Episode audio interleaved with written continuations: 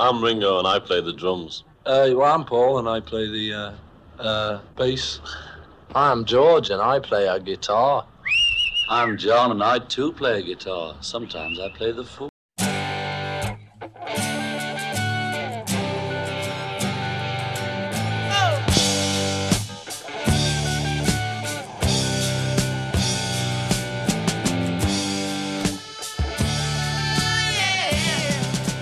Discologie, une émission sur l'histoire du rock par Jones et Dame. Salut à tous, c'est Discologie, l'émission de Prune sur l'histoire du rock. Discologie, c'est une heure pour découvrir ensemble un album phare de l'histoire du rock. Salut Jones. Salut Dame. Discologie, c'est donc parti pour ce soir avec comme première rubrique le trésor caché.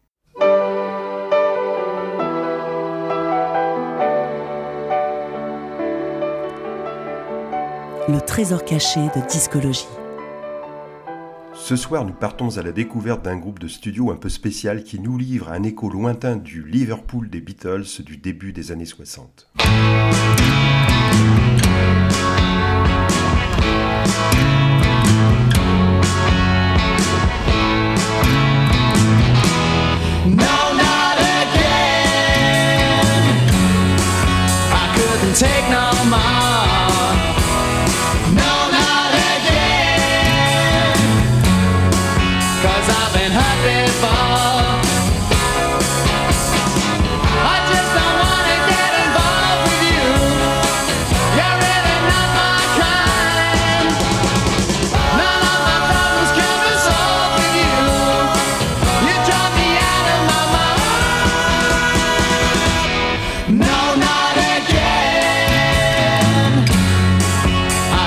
Take no more.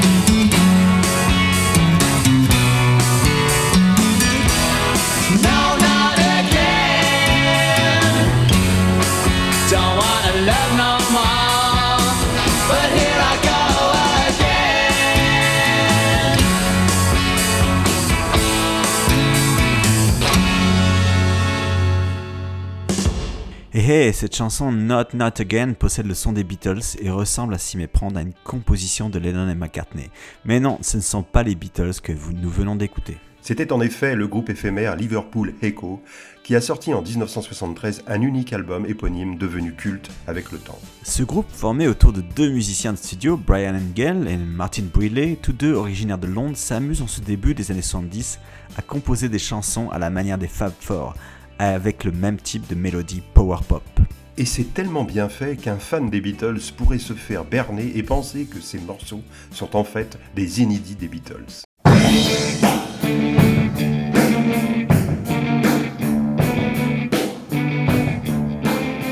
L'album phare de Discologie. Et ce soir, nous restons donc dans la ville de Lennon et McCartney, à Liverpool, mais en sautant deux décennies pour nous retrouver durant la deuxième moitié des années 80 avec un groupe à la fois génial et maudit, The Lath. The Laz, c'est l'exemple même du groupe magique qui, grâce à la publication d'un seul et unique album, un album éponyme, est resté à jamais dans le panthéon de la pop. The Lath ont été formés par Mick Badger en 1983 et un an plus tard, ils sont rejoints par celui qui allait en devenir le personnage clé, Lee Marvers.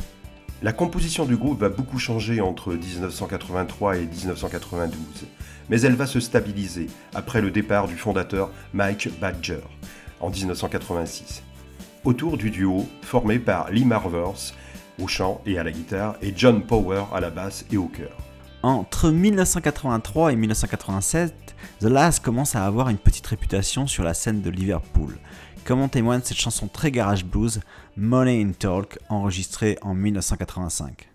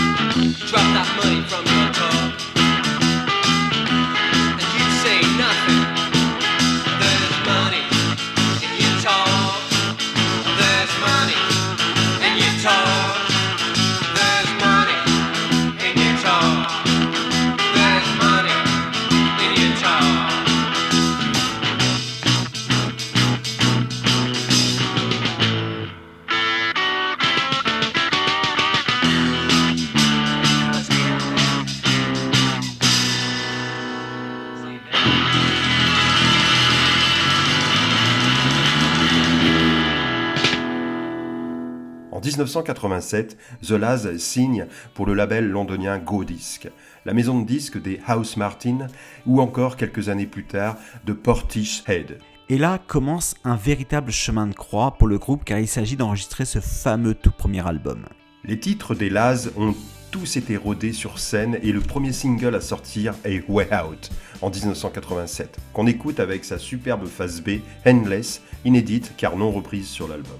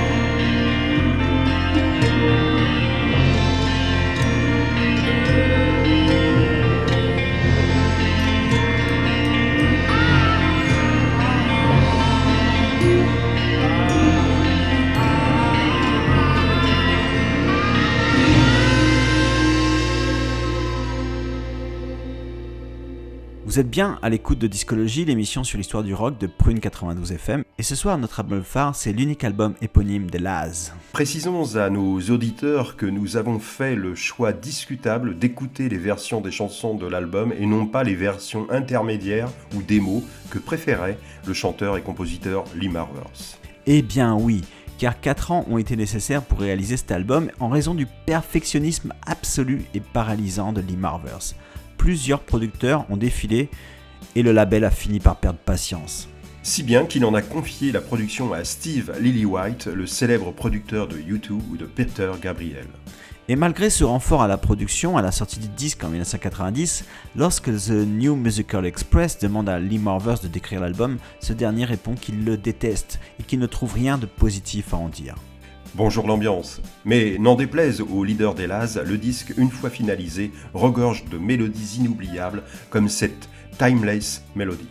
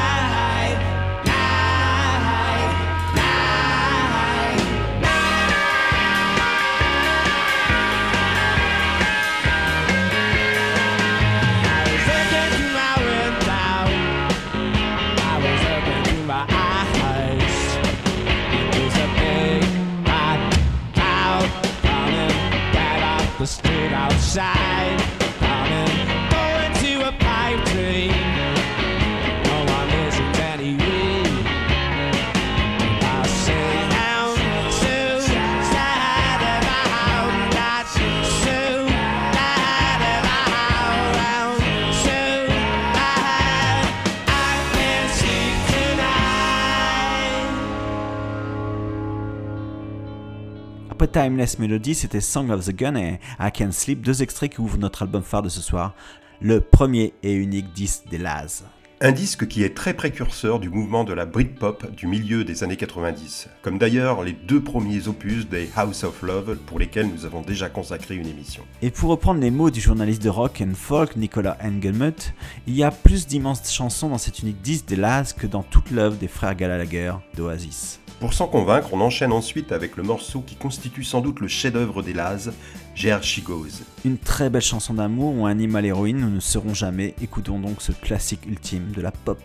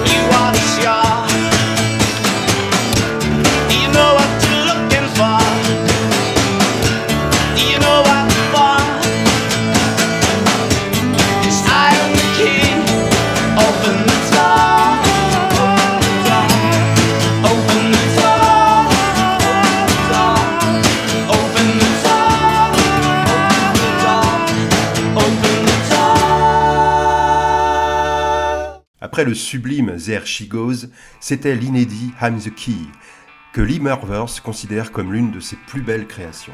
À la sortie, le succès du disque est notable. Il pointe à la 30e place des charts en Angleterre. There She Goes est un petit hit. Et le groupe passe aussi lors de la célèbre émission Top of the Tops. C'est la consécration. The Laz font partie de cette vague indie pop anglaise au même titre que les Stone Roses que l'on va écouter tout de suite avec notamment leur She Bangs the Drums sorti en 1989.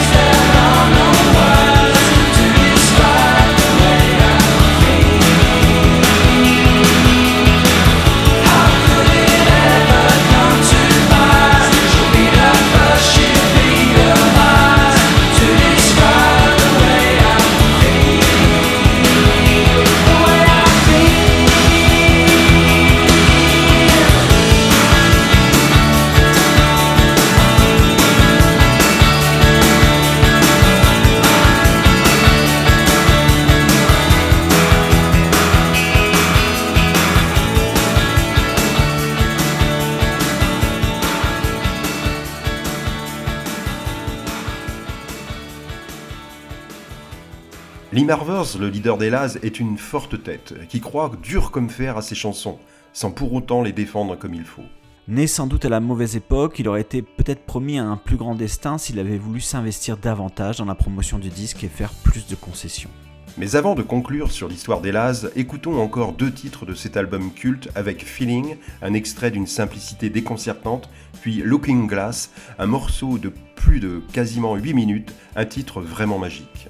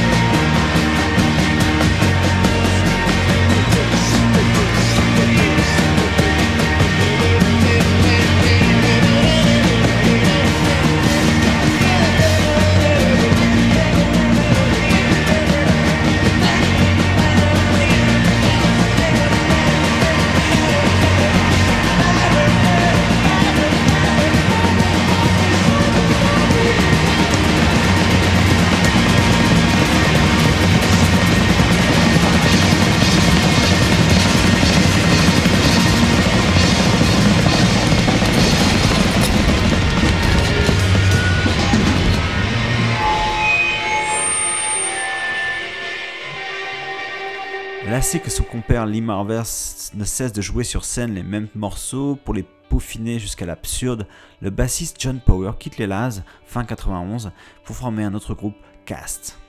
The Laz ne s'en remettront jamais. Un deuxième album est plusieurs fois annoncé, le groupe se retrouve sur scène dans les années 2000, mais la magie n'opère plus. Ce deuxième album tant attendu deviendra donc comme une sorte d'alésienne, donc terminant cette émission sur The Last par deux titres du groupe Cast, qui sort en 1995 un premier album impeccable, All Change. La suite sera moins glorieuse pour Cast, mais des titres de ce premier disque comme All Right, Four Walls, Walk Away laissent entrevoir ce qu'auraient pu être les Laz si le duo Marvers Power avait réussi à s'entendre plus longtemps. C'est un peu triste, mais merci quand même Lee Marvers pour cet unique et merveilleux album des Laz.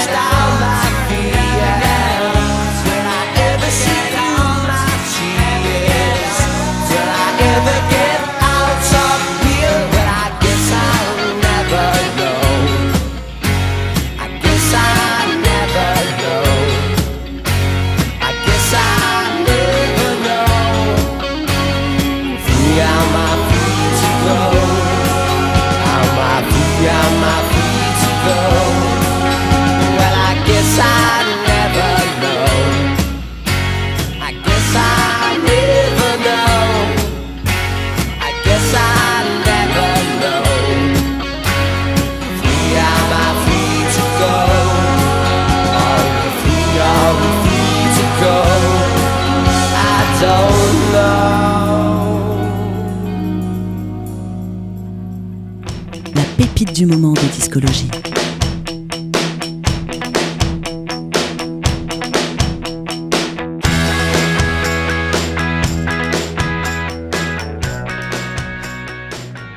Avec la pépite du moment, on prolonge un peu cette soirée anglaise en terminant avec les Kid Violet, un jeune groupe inconnu du sud de Londres.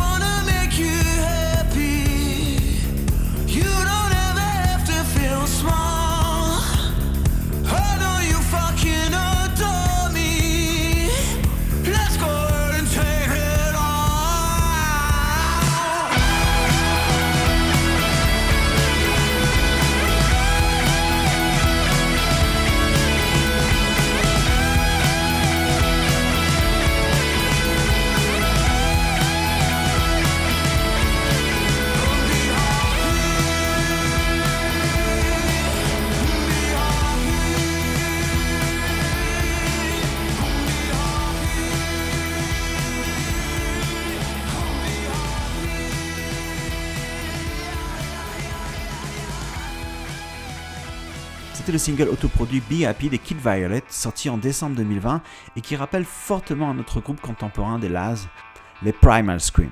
Discologie, c'est terminé pour ce soir. Bonsoir dame. Salut Jones. À mardi prochain, 21h sur Prune 92 FM pour une nouvelle émission de Discologie et on passe la main à nos amis d'Iron Malt. Discologie, c'est terminé pour cette semaine. Retrouvez l'émission en podcast sur le www.prune.net à la rubrique Discologie.